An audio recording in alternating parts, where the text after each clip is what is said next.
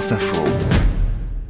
Bonjour Isabelle Raymond. Bonjour. Chef du service économie de France Info. Le mot de l'écho ce samedi, c'est la souveraineté. Oui, on en a beaucoup parlé toute la semaine dans les allées du Salon du Bourget. Comment préserver la souveraineté de notre outil industriel tricolore? Et voici qu'une étude vient éclairer la réflexion cette semaine. Elle distribue les bons et les mauvais points au sein des entreprises du CAC 40. Une étude qui a été réalisée par le cabinet d'intelligence économique Velit qui établit le niveau de souveraineté des grands noms de notre économie en fonction de plusieurs critères comme l'innovation technologique, l'empreinte industrielle ou encore l'indépendance vis-à-vis des puissances étrangères. Et quelles entreprises est-ce qu'on trouve sur le podium? Eh bien, sans surprise et de façon assez rassurante, dans le top 3, on trouve deux entreprises spécialisées dans le secteur ô combien sensible de la défense.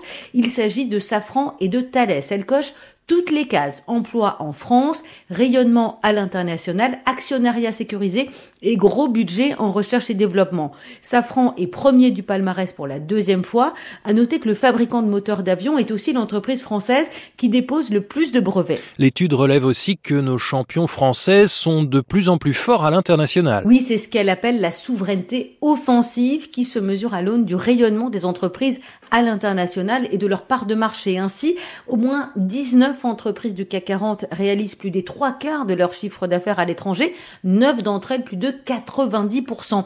Et 17 entreprises font partie euh, du trio tête dans leurs domaines respectifs. C'est le cas dans le luxe notamment avec LVMH et Kering. Et à l'inverse, euh, qui sont les moins bien classés? Le cabinet spécialisé dans l'intelligence économique épingle surtout les moins françaises des entreprises du CAC 40, soit parce que leur siège n'est pas situé en France, soit parce que leur capital n'est pas assez sécurisé, sans actionnaires puissants de référence elles sont à la merci d'investisseurs avides de profits à court terme aux dépens des questions entre autres de souveraineté.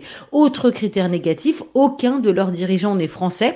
Il y a une entreprise qui cumule toutes ces faiblesses, selon l'étude, c'est ST Microelectronics, une entreprise spécialisée dans les semi-conducteurs, un domaine, les composants électroniques, que la France et l'Europe subventionnent massivement depuis la sortie du Covid pour tenter justement de retrouver une certaine souveraineté vis-à-vis de l'Asie. Merci Isabelle Raymond, service économie de France Info. Le mot de l'écho tous les week-ends sur franceinfo.fr.